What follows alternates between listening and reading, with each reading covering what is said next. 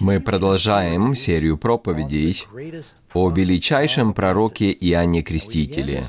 Мы начали на прошлой неделе, и в этом исследовании мы изучаем его рождение, его поведение, его смелость, его крещение, его узы, казнь. И затем в последней теме на следующей неделе мы будем исследовать тему Иоанн и весть Илии, и как это связано с нами сегодня. Но на чем мы остановились в прошлый раз? Мы говорили немного о рождении Иоанна Крестителя, он начал свое служение затем, затем мы рассматривали его мужество. Оно удивительно.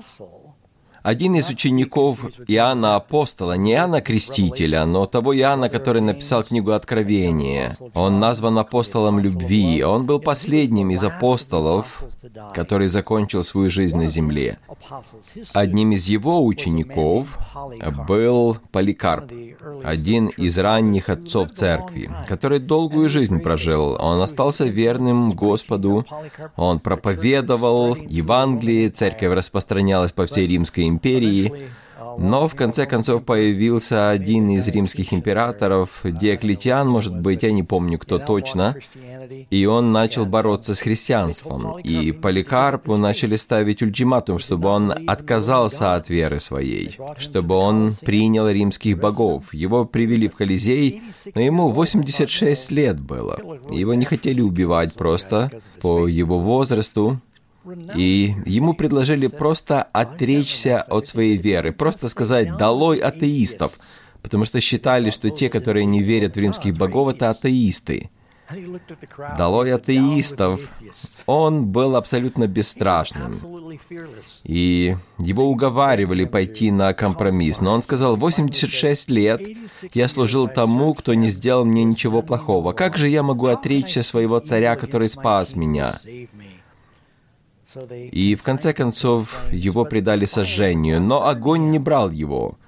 И в конце концов один из воинов пронзил его и отнял его жизнь. Вы знаете, сегодня не так много поликарпов есть в церкви. Людей, которые были бы смелыми и отважными, распространяя свою веру проповедников, которые не боялись бы грех назвать именем его.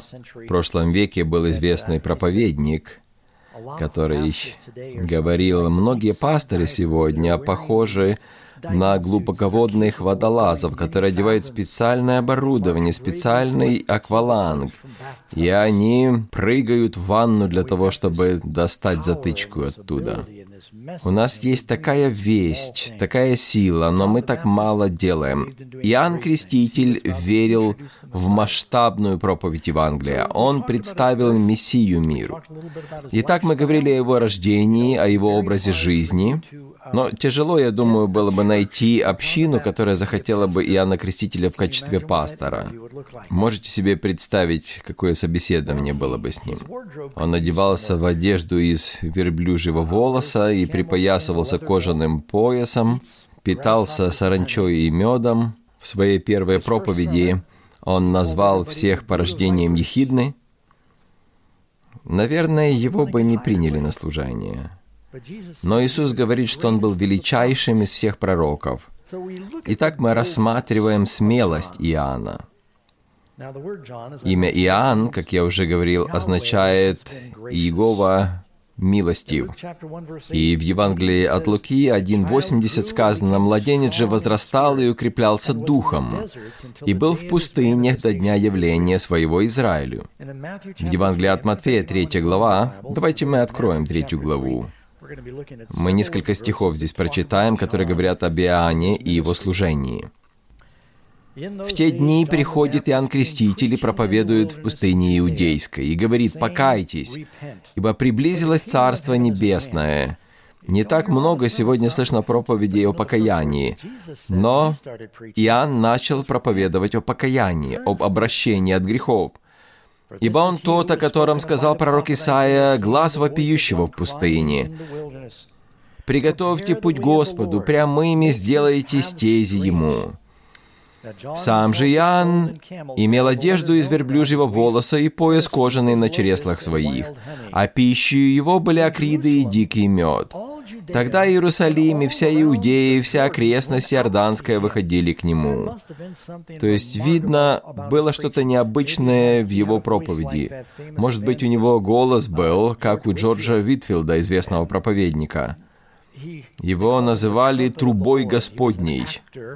Он был актером с глубоким голосом. Даже Бенджамин Франклин говорил, что его можно было услышать издалека, и в то время не было микрофонов, не было системы усиления звука, и он мог проповедовать тысячам людей. Может быть, у Иоанна Крестителя был такой голос. Я думаю, что у него был сильный голос.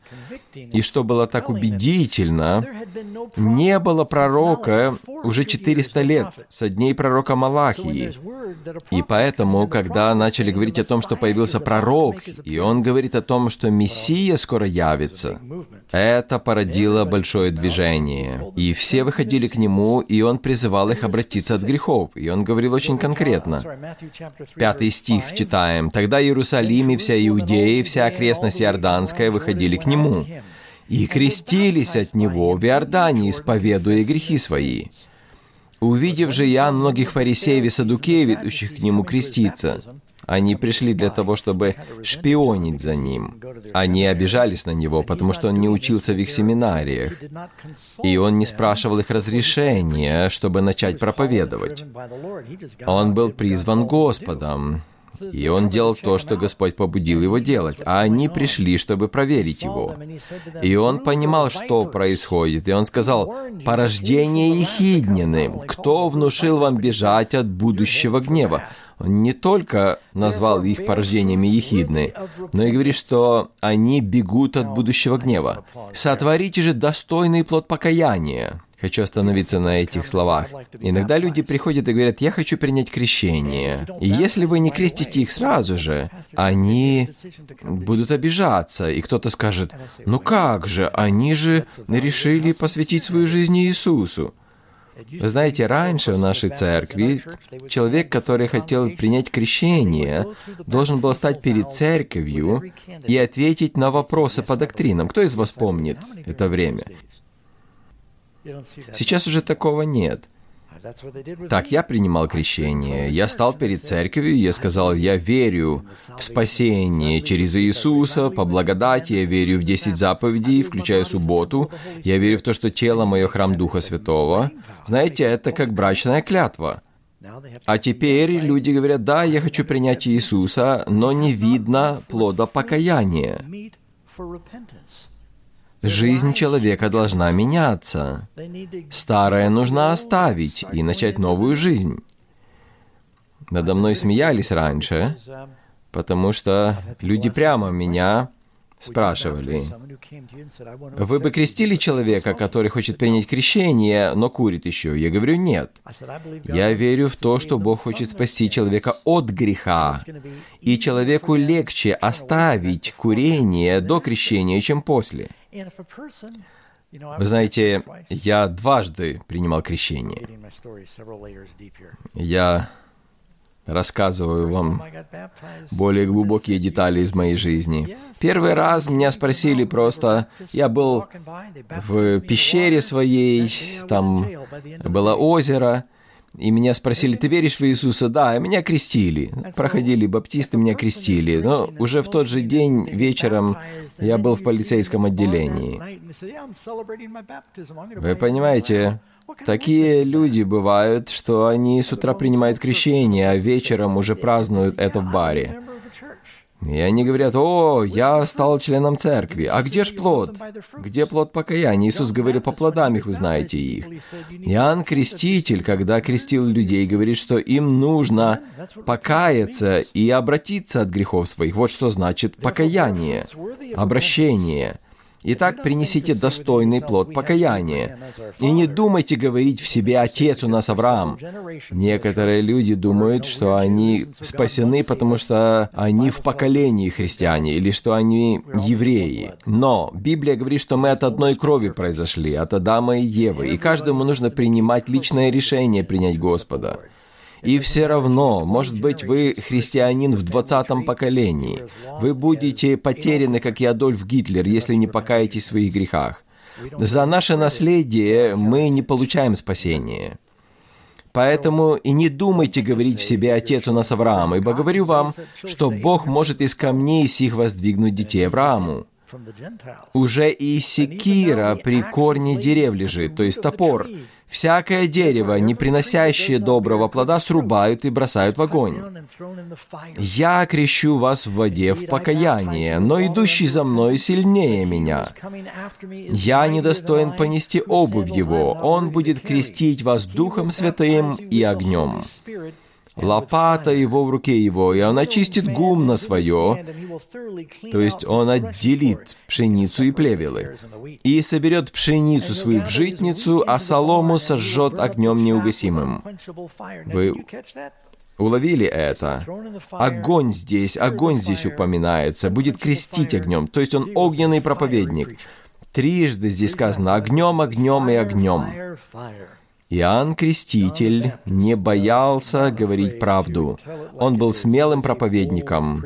И он также давал людям практические советы. Воины его спрашивали, что нам делать. Он говорит, никого не обижайте, довольствуйтесь жалованием.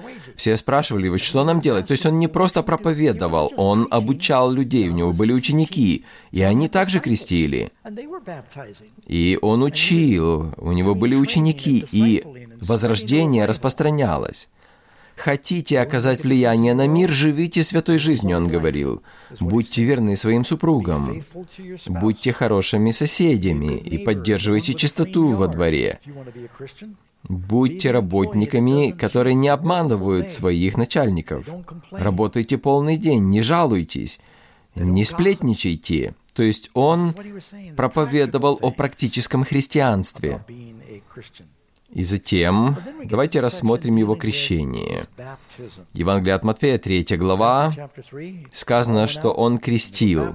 Давайте мы откроем Евангелие от Иоанна, 1 глава, и стих 28, а затем к 3 главе перейдем. Итак, Евангелие от Иоанна 1.28. На другой день видит Иоанн идущего к нему Иисуса и говорит, «Вот Агнец Божий, который берет на себя грех мира». «Сей есть, о котором я сказал, за мной идет муж, который стал впереди меня, потому что он был прежде меня. Я не знал его». Как это Иисус был перед Иоанном? Кто первый родился, Иоанн или Иисус? Иоанн. Почему же он говорит, что Иисус был прежде меня? Иисус говорил, прежде, нежели был Авраам, я есть. Иоанн указывает на его вечную природу здесь. Я не знал его, но для того пришел крестить в воде, чтобы он явлен был Израилю. И свидетельствовал Иоанн, говоря, «Я видел Духа, сходящего с неба, как голубя, и пребывающего на нем». О чем он говорит здесь? Давайте откроем Евангелие от Матфея, 3 глава. Вернемся к 3 главе от Матфея, мы рассмотрим это. Стих 13. Евангелие от Матфея 3.13. «Тогда приходит Иисус из Галилеи на Иордан к Иоанну креститься от него. Иоанн же удерживал его и говорил, «Мне надо креститься от тебя». То есть о чем это говорит нам? Иоанн понимал, что он безгрешный? Нет. Он говорит, мне надо креститься от тебя. Ты или приходишь ко мне? Но Иисус сказал ему в ответ, оставь теперь, ибо так надлежит нам исполнить всякую правду. Скажите, Иисус принял крещение, чтобы омыть свои грехи? Нет, он был безгрешным. Зачем же он принимал крещение? По нескольким причинам. Первое, он пришел как наш пример. То есть мы должны идти по его стопам. И Он побуждает нас принимать крещение, как Он. Но также, не только это, Иисус принял крещение за тех, кто не мог принять крещение. Кто-то, может быть, в больнице находится. Принимает Христа при смерти. Человек находится уже на одре смерти. Он не может принять крещение. Но Иисус говорил, кто не родится от воды и духа, не может войти в Царствие Небесное. Но, конечно же, это не может быть препятствием для спасения. Скажите, Иисус умер за наши грехи или за свои? Он умер за грехи, но не за свои. Он принял крещение за свои грехи. Нет, Он принял крещение для нас ради тех, кто, может быть, не сможет принять крещение. Но он пример. Если крещение было важно для него, значит, оно должно быть важно и для нас. Новый Завет начинается с крещения. И также Евангелие завершается крещением. «Идите, научите все народы, крестя их». И апостолы крестили. То есть крещение настолько же важно для христианской жизни, как свадьба для брака. Поэтому очень важно заключить завет с Господом, приняв водное крещение. Это ясное библейское повеление. Итак, давайте еще раз вернемся к третьей главе Евангелия от Матфея, стих 16. «И, крестившись, Иисус тотчас вышел из воды, и все отверзлись ему небеса, и увидел Иоанн Духа Божия, который сходил как голубь и не спускался на него. Иоанн видел это. «И се глаз с неба глаголющий, «Сей есть Сын мой возлюбленный, в котором мое благоволение». Иоанн Креститель услышал этот голос. Дух Святой указал ему на Агнца Божьего, и он представил его, и он крестил его, и небеса открылись. Я не знаю, что это значит. Как-то небо открылось, и увидели, может быть, космос, и оттуда Дух Святой спустился, и они описали его как голубя, и он не спускался на него. И в этот момент Христос стал Христом. Вы знаете, что Христос означает «помазанник». Знаете, что значит «мессия»? Это также означает «помазанник». Если вы пойдете на пляж летом, в жаркий день, вам нужно будет пользоваться ультрафиолетовой защитой. SPF 50 может быть. Вы помажете себя, намажете. Это значит быть помазанным. То есть вы покрыты, вы помазаны. Он вышел из воды, и он был крещен Духом. Иисус говорил, что нужно и то, и то крещение от воды и Духа. Иначе человек не может войти в Царство Небесное. Нам нужно принять крещение Духом. Когда Иисус начал свое служение? Во время крещения. Когда Иисус начал проповедовать, Он открыл книгу пророка Исаии в Назарете, и Он сказал, «Дух Господа Бога на мне, ибо Он помазал меня». То есть Он объявил то, что Он помазанник, Мессия в тот момент – при крещении сказано, что Бог помазал Иисуса из Назарета, и Он ходил повсюду, творя добро. Это ключевой поворотный момент был. И нам нужно молиться, чтобы и с нами такое произошло. Небеса открываются. Видите, что-то особенное происходит. Бог начинает общаться с вами по-другому, потому что вы заключили с Ним завет. Вы приняли решение, и Он уважает это.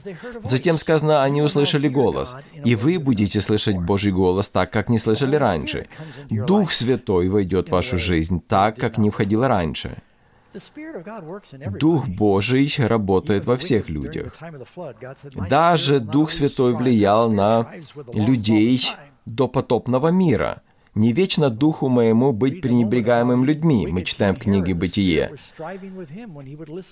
Когда Иоанн проповедовал, дух влиял на царя Ирода. Но когда вы принимаете крещение, Дух Святой уже не извне на вас воздействует, а изнутри.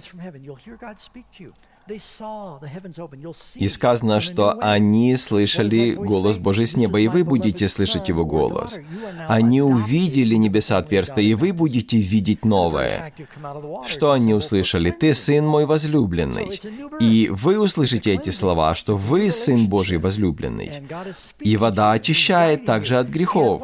Это новое рождение, это новое отношение. Бог обращается к вам. Он ведет вас. И что произошло после крещения Иисуса? Далее было искушение, а мы переживаем искушение. Скажите, когда израильтяне перешли Красное море, они были искушаемы? Да, но Христос одержал победу над искушением. Итак, давайте вернемся к Евангелию от Иоанна. Первая глава. И он говорит, Это 32 стих. «И свидетельствовал Иоанн, говоря, «Я видел Духа, сходящего с неба, как голубя, и пребывающего на нем. Я не знал его, но пославший меня крестить в воде, сказал мне, «На кого увидишь Духа сходящего и пребывающего на нем, тот есть крестящий Духом Святым». Иоанн Креститель крестил водой, но Иисус крестил Духом Святым.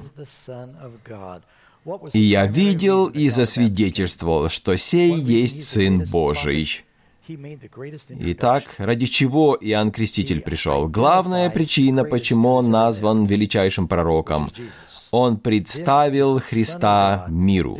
Он указал на величайшего человека, когда-либо жившего на земле. Это Сын Божий, это Агнец Божий. 35 стих. На другой день опять стоял Иоанн и двое из учеников его. Видите, у него были ученики. И, увидев ведущего Иисуса, сказал, «Вот Агнец Божий». Услышав от него сии слова, оба ученика пошли за Иисусом. Теперь эти ученики стали учениками Иисуса. Итак, видите, что здесь, не только здесь, говорится о том, что Иоанн Креститель и, кстати говоря, больше деталей дается в Евангелии от Иоанна о его крещении.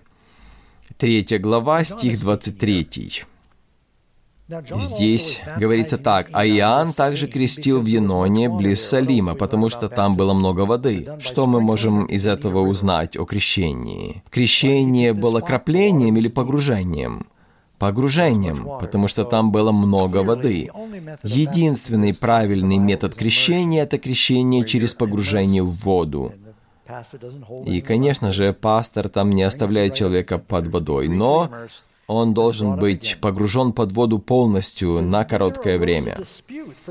Далее, 25 стих. «Тогда у Иоанновых учеников произошел спор с иудеями об очищении. И пришли к Иоанну и сказали ему, «Рави, тот, который был с тобою при Иордании, о котором ты свидетельствовал, вот он крестит, и все идут к нему». Иоанн сказал в ответ, «Не может человек ничего принимать на себя, если не будет дано ему с неба. Вы сами мне свидетели о том, что я сказал, не я Христос, но я послан пред Ним. И имеющий невесту есть жених, а друг жениха, стоящий и внимающий ему радостью радуется, слыша голос жениха.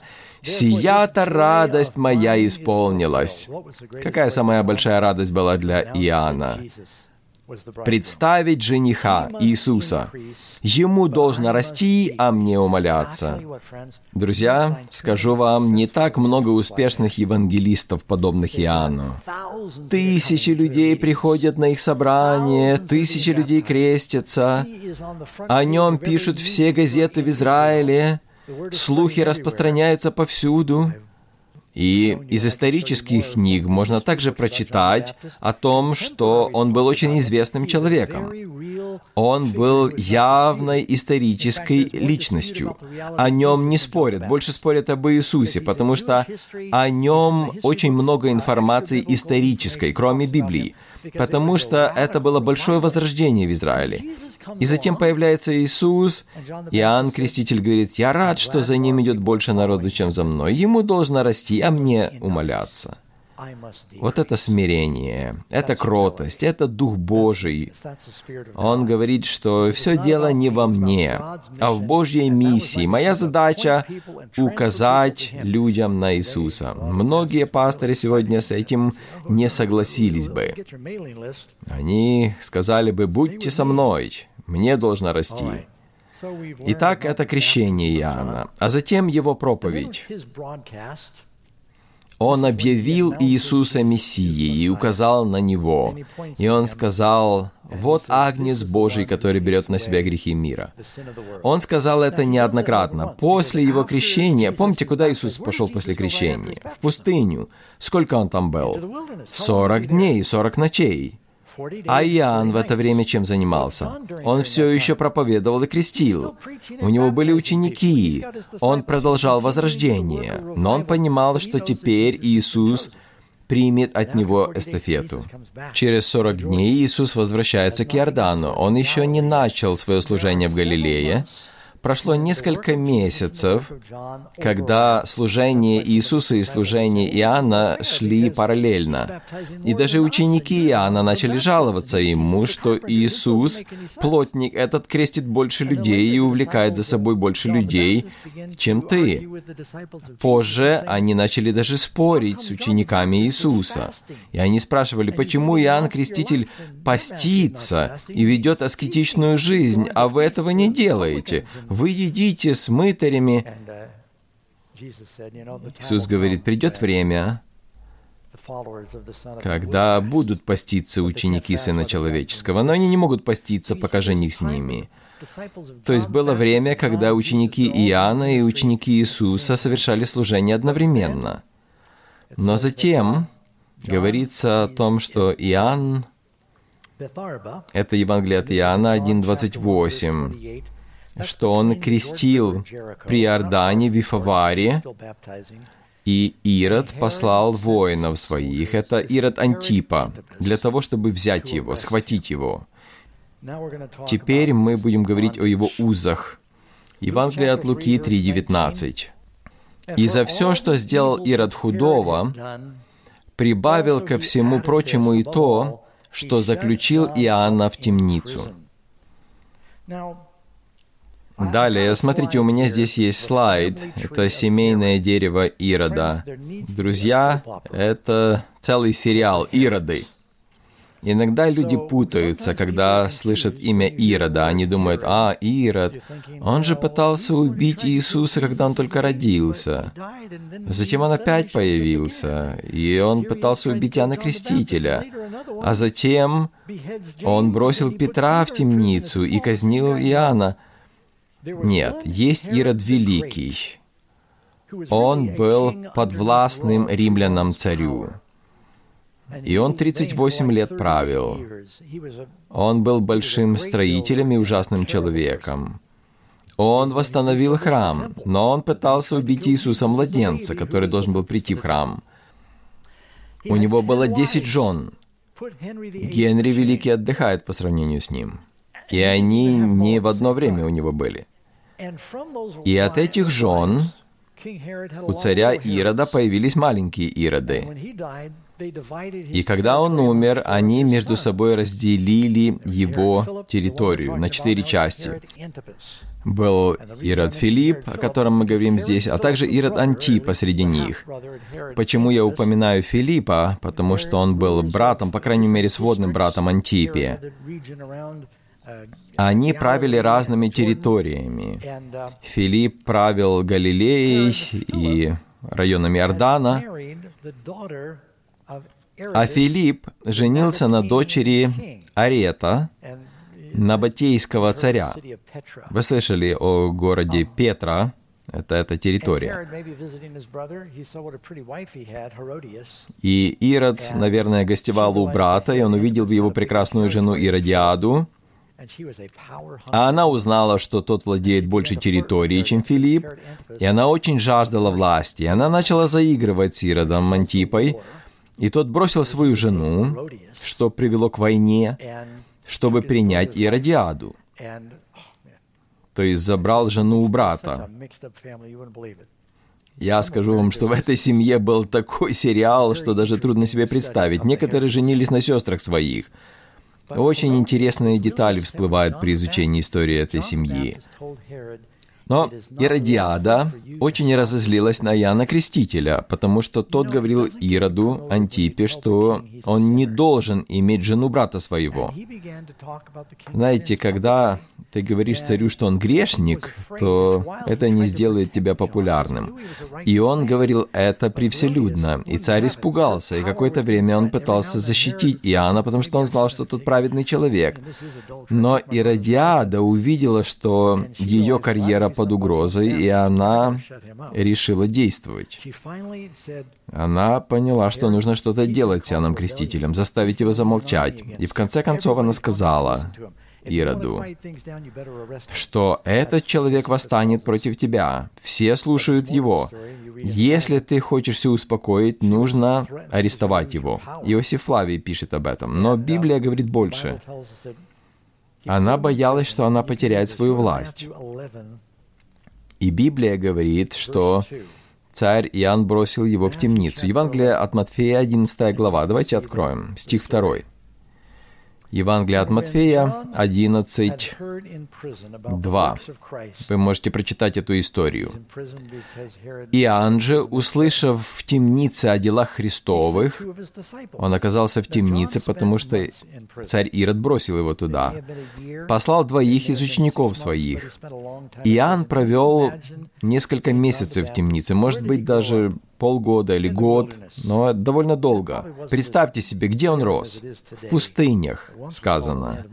Может быть, они не были такие пустынные, как сейчас. Они сказано, что это земля, в которой течет молоко и мед. То есть он привык жить на природе, а теперь он оказался в римской темнице. Можете показать этот слайд о темницах римских. Вот здесь был дворец царя на востоке Мертвого моря. Даже на Google Earth можно увидеть еще это место. Э, это было укрепленное место, укрепленный замок. И вот эта реконструкция, модель этого замка. И там была темница также. И Иоанн находился в этой темнице под охраной. И в то время, когда он мучился в темнице, и это было огромное испытание для него. Он думал, если Господь любит меня так, почему Он допускает такие страдания? Но иногда Бог проявляет свою любовь к нам, давая нам возможность пройти через испытания. И ученики его начали ставить под сомнение, действительно ли Иисус является Мессией. Они ожидали, что сын Давидов должен установить свой престол и свергнуть власть римлян. И Иоанн не понимал, почему Иисус ничего такого не делает. Почему Иисус, Сын Божий, оставляет его в темнице. И ученики его также подливали масло в огонь. И в конце концов Иоанн очень сильно разочаровался и засомневался. Он послал своих учеников. И в Евангелии от Матфея 11.3 мы читаем об этом. Ученики пришли к Иисусу с вопросом, «Ты ли тот, который должен прийти или ожидать нам другого?» Иоанн Креститель видел, как Дух Святой сошел на Иисуса в виде голубя. Он услышал эти слова сей сын мой возлюбленный». А может ли быть такое, что вы все это слышали и видели, но сатана все равно искушает вас, когда вы переживаете трудности и испытания? Мы видим, что даже величайший пророк прошел это время испытания, и я думаю, что это поддержка для нас. Если мы переживаем сомнения, испытания, когда сатана свои нападки совершает на нас, мы видим, что то же самое было и в жизни Иоанна. Скажите, а другие пророки тоже переживали такое? Иеремия, они просили смерти, например. Да, они были пророками Божьими, они испытывали нападки сатаны, Скажите, а не сказано, что они люди, подобные нам, как Илья, например, человек, подобный нам, но он молился, и не было дождя, а затем был дождь. Точно так же Иоанн Креститель, он говорит, «Ты ли тот, который должен прийти или ожидать нам другого?» Иисус не дает им сразу же ответ. Пока ученики Иоанна ждут, толпы окружают Иисуса. И он исцеляет глухого, например, или прокаженного очищает. Кто-то может быть парализованный, и он исцеляет его, и человек вскакивает. И пока ученики Иоанна ждут ответ Иисуса, тот медлит с ответом. Очевидно, что он и воскрешал людей также, и в конце концов он обратился к ним это четвертый стих мы читаем. «И сказал им Иисус в ответ, «Пойдите, скажите Иоанну, что слышите и видите. Слепые прозревают, и хромые ходят, прокаженные очищаются, и глухие слышат, мертвые воскресают, и нищие благовествуют. И блажен, кто не соблазнится о мне, или не усомнится о мне». Так ведь? Это только для Иоанна или для нас с вами сказано? Итак, они пришли и сообщили Иоанну Крестителю о том, что они увидели. И это поддержало Иоанна. Он вспомнил пророчество о Мессии. Например, Исайя 35 глава. «Тогда откроются глаза слепых, и уши глухих отверзутся. Тогда хромой вскочит, как олень, язык немого будет петь». И 61 глава, стих 1. «Дух Господа Бога на мне, ибо Он помазал меня благовествовать нищим». И этим Иисус занимался, и он понял, что это Мессия, это его служение. И, может быть, я чего-то не понимаю, но это была милость для Иоанна, что он умер раньше, чем Иисус умер на кресте, потому что ему было бы тяжело это пережить. И так его вера укрепилась. После того, как ученики ушли, что Иисус сказал толпе? «О, Иоанн, почему он сомневается? Он как Фома неверующий». Ну, Фома, может быть, там стоял и слышал это. Но смеялся ли Иисус над Иоанном? Может быть, качал головой и говорил, «Ах, я думал, он хороший пророк, на самом деле нет». Послушайте, что Иисус говорит после того, как вестники ушли, вестники от Иоанна. Когда же они пошли, седьмой стих, Иисус начал говорить народу, «Что смотреть ходили вы в пустыню? Трость ли ветром колебленную? Что же смотреть ходили вы? Человека ли одетого в мягкие одежды? Носящие мягкие одежды находятся в чертогах царских». Видите, люди хотели увидеть звезду, кино. Они видели, как книжники и фарисеи ходили в дорогих одеждах, а этот человек был одет очень просто – что же смотреть ходили вы? Пророка? Да, говорю вам, и больше пророка. Он ни одной книги не написал, он ни одного чуда не сделал, почему Иоанн Креститель был больше, чем пророк. Он был исполнен Духа Святого от чрева матери. Иоанн Креститель имел самую великую миссию — представить Мессию. «Ибо он тот, о котором написано, «Сей я посылаю ангела моего пред лицом твоим», Иисус объясняет, «который приготовит путь твой пред тобою. Истинно говорю вам, из рожденных женами, есть здесь рожденные женами? Это все мы. Так? То есть из всех людей не восставал больше Иоанна Крестителя. Но меньший в Царстве Небесном больше его. И если вы попадете на небо и увидите людей в прославленных телах, вы поймете это. И далее он говорит, «От дней же Иоанна Крестителя до ныне Царство Небесное силою берется, и употребляющий усилия восхищает его. Ибо все пророки и закон прорекли до Иоанна». То есть он был последним из ветхозаветних пророков. И если хотите принять, он есть Илья, которому должно прийти. Но это мы будем изучать с вами в следующий раз. Но прежде чем мы завершим сегодня, я должен изучить с вами день рождения. В Евангелии от Марка 6.14 мы читаем об этом. Здесь говорится об этом печальном событии. Царь Ирод, услышав об Иисусе, ибо имя его стало гласно, говорил, «Это Иоанн Креститель, воскрес из мертвых, и потому чудеса делаются им». Другие говорили, «Это Илья», а иные говорили, что это пророк, или как один из пророков. Ирод же, услышав, сказал, «Это Иоанн, которого я обезглавил. Он воскрес из мертвых». Ибо сей Ирод, послав Дальше объясняется, как это произошло.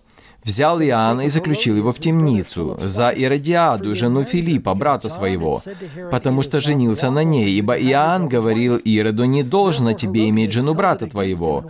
Иродиада же, злобясь на него, желала убить его, но не могла, ибо Ирод боялся Иоанна, зная, что он муж праведный и святой, и берег его. От кого? От людей? Нет, от жены. Видите, здесь и пророчество есть определенное. Здесь есть государство, которое защищает пророка от жены, от церкви. Иногда жена преследовала пророков. Изавель, например, в дни Илии. И здесь это же происходит. Ирод защищает Иоанна от Иродиады. Многое делал, дальше читаем, слушаясь его. И с удовольствием слушал его. То есть Дух Святой влиял на его сердце. Дух Святой хотел спасти его. Но тот ожесточил сердце свое. А Иродиада решила убить его. Настал удобный день, когда Ирод, послушая дня рождения своего, делал пир вельможам своим, тысяченачальникам и старейшинам галилейским. Все сошлись к нему в его дворец. Очевидно, что в это время была хорошая погода, у него была вечеринка, всех кормили, развлекали, вино текло рекой, люди были пьяны. Иногда женщины и не приходили на такие вечеринки. Но Иродиада послала свою дочь чтобы она потанцевала там. И танец ее был не танец морями. Это был танец живота, наверное. Наверное, эротический танец. И она угодила всем мужчинам, которые наблюдали за этим. И когда царь увидел это, он хотел оказать на всех впечатление. И он сказал этой девушке, «Проси, чего хочешь, и дам тебе». И он поклялся ей, «Чего не попросишь у меня, дам тебе, даже до половины моего царства». Ну, очевидно, что он не мог просто разрезать царство свое и отдать ей половину. Но он не мог дать ей больше половины, иначе она была бы царицей тогда. Девушка пошла к матери своей и спросила, чего просить. Может быть, пони попросить, может быть, ожерелье новое? Мама, очевидно, знала, что Ирод склонен к таким обещаниям. И она говорит, пойди проси голову Иоанна Крестителя. И та, может быть, сказала, что? И мама объяснила ей, из-за Иоанна Крестителя мы можем оказаться на улицах. Я не знаю, что она говорила ей, но эта девушка пошла к царю и превселюдно сказала, «Хочу, чтобы ты дал мне теперь же на блюде голову Иоанна Крестителя». И она подумала, как это ужасно будет выглядеть просто голову на блюде, на блюде, чтобы принесли. На чем-то, в общем. И когда царь услышал это, то воцарилась тишина. Все знали, кто такой Иоанн Креститель. Все знали, как народ относился к нему, и они услышали, как царь дал опрометчивое обещание. И царь надеялся, что, может быть, кто-то воспротивится. Кто-то скажет, мы не будем держать это против тебя. И царь, может быть, начал потеть, отрезвел во мгновение. Может быть, с ним произошло то, что на вечеринке у Валтасара когда-то. Но в конце концов, увидев взгляд Иродиады, он послал воинов, и даже воины не хотели этим заниматься. Но они пошли туда, и, к сожалению, они должны были исполнить приказ. Они отрубили его голову и принесли девушке, которая затем отдала ее матери. Один историк говорит о том, что Иродиада взяла свою заколку и пронзила язык Иоанна Крестителя, потому что он говорил против нее. Хотите дослушать эту историю? Она настолько боялась за свое положение, за свою власть, что сказала мужу своему, чтобы он стал царем и на территории брата Филиппа. Но кто-то донес на него, что он хочет поднять против Калигулы восстание. И Ирод и Родиада были сосланы во Францию, где они все потеряли и лишились всей власти. Те, кто восстает против Божьих пророков, поплатятся за это. Им кажется, что они получат продвижение по службе, но все заканчивается проклятием. В книге притчи 31.3 сказано, здесь дается совет царям, Не отдавай женщинам сил твоих, не путей твоих губительницам царей, не царям Лемуил, не царям пить вино, и не князьям Секеру, чтобы, напившись, они не забыли закона, и не превратили или не извратили суда всех угнетаемых. Царь извратил суд. Вы не задавались вопросом, почему в книге Откровения 20 глава стих 4 сказано «И увидел я престолы и сидящих на них, которым дано было судить, и души обезглавленных за свидетельство Иисуса и за Слово Божье». Не только Иоанн Креститель, но также Иаков, брат Иоанна, был обезглавлен. Павел был обезглавлен. Эти люди отдали свою жизнь за веру свою. Наверняка вы видели, как если кто-то находится в опасности, и он показывает, что с ним будет. Вот так будет, да? Потому что тогда можно было голову потерять, если ты говорил или делал что-то, что угрожало царю. Иоанн Креститель был абсолютно бесстрашным человеком. И мы можем ожидать увидеть его в царстве. Возможно, вы задаетесь вопросом, вот величайший из всех пророков, и Иисус позволил ему в одиночестве умереть в темнице по ложным обвинениям, стать мучеником. Это проклятие или это благословение?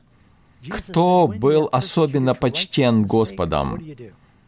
Иисус говорил, «Если преследуют вас за правду, то радуйтесь». Когда Петру сказали, что его распнут, он сказал, «Я не достоин этого. Я не достоин такой чести умереть, как мой господин. Распните меня вверх ногами». И я не думаю, что многие из нас считают это честью, но Иоанн Креститель имел преимущество разделить страдания Христа. Мы продолжим наше исследование в следующий раз. Мы увидим с вами параллели между служением Иоанна и Иисуса, а также Илии и Иоанна. Но вам нужно прийти через неделю и дослушать эту историю. Я хотел бы иметь такие отношения с Иисусом, какие были у Иоанна Крестителя. А как вы? Он сказал, ему должно расти, а мне умоляться. Точно так же, как Иисус сказал в саду Гефсиманском, «Не моя воля, но твоя да будет». И такой должна быть молитва каждого христианина. Я думаю, что весть Иоанна справедливы и сегодня. Нам нужно покаяться, ибо Царство Небесное приблизилось. Аминь.